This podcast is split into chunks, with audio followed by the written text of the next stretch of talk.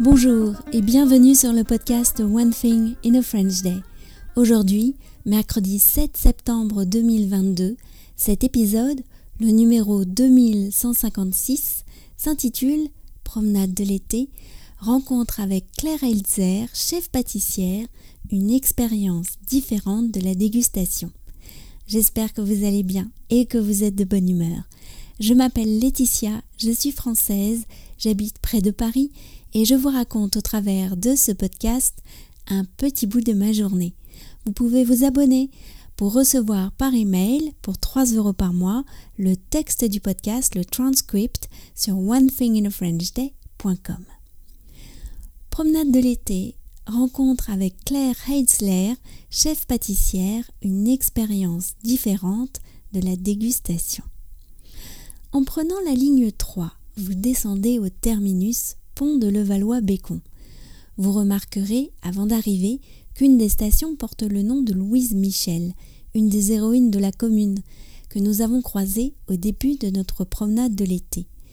Après être allé regarder la Seine et peut-être fait un tour sur l'île de la Jatte, je vous invite à retourner sur vos pas et à trouver la rue du Parc.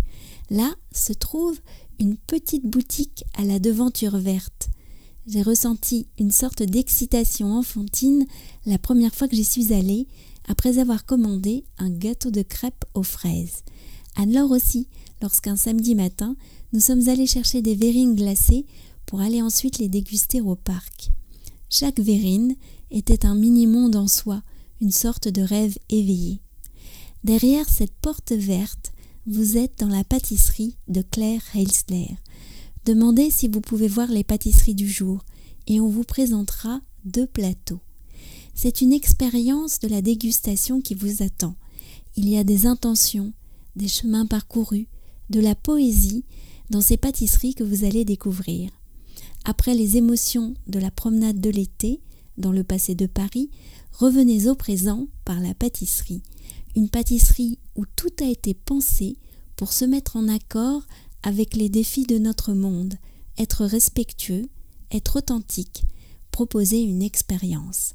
Claire Heitzler sera sur les ondes du podcast dans les épisodes d'aujourd'hui et de vendredi.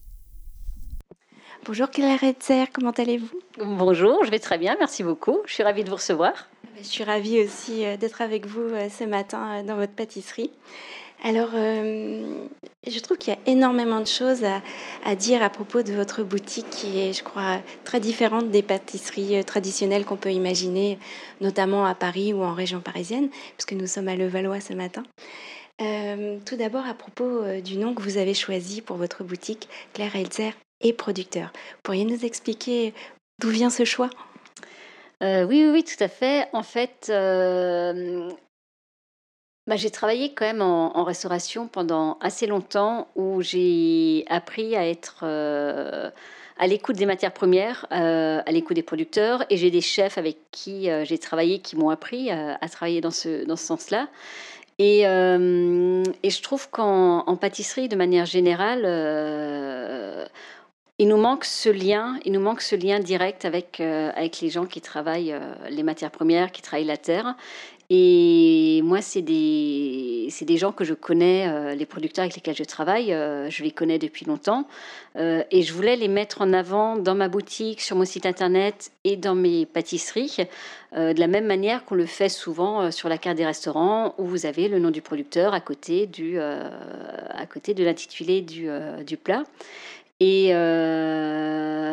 et, voilà, c'est des gens, c'est des gens que j'aime, je suis attachée à, à eux. Et euh, ça, enfin, si j'arrive à faire des belles et des bonnes pâtisseries aujourd'hui, c'est grâce aux matières premières qu'ils me, euh, qu'ils me fournissent. Donc c'était important pour moi de les mettre en avant. Est-ce que ça permet aussi aux clients de prendre conscience un peu euh, de ce qu'il va déguster?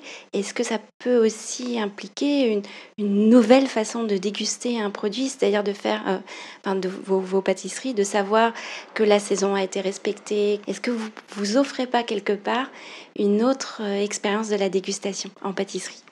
Ah ben c'est tout à fait ce que je veux véhiculer euh, au sein de mes pâtisseries. Hein. Ça, c'est évident euh, parce qu'on travaille que des produits de, de, saison ou alors des produits qui, ont été euh, cultivés, qui ont été cueillis euh, en pleine saison et que moi j'ai transformés, soit euh, en les, transformant, en les cuisant à l'ancienne dans des bocaux, dans des sirops ou en les transformant en, marmelade. Mais j'ai envie que le client, lorsqu'il vient manger mon gâteau au yuzu, lorsqu'il vient manger une tarte à la figue, eh ben, que ces fruits, ils explosent en bouche et que j'ai envie que ces clients, ils, retrouvent le goût authentique de la matière première oui, j'avais, j'ai, vraiment envie d'offrir de la qualité euh, à mes clients. Nous retrouvons Claire Helsder pour la suite de cet entretien dès vendredi. Elle nous fera rêver en nous décrivant un de ses desserts. One Thing in a French Day, c'est fini pour aujourd'hui. Je vous retrouve donc vendredi pour un nouvel épisode du podcast One Thing in a French Day. À bientôt, au revoir.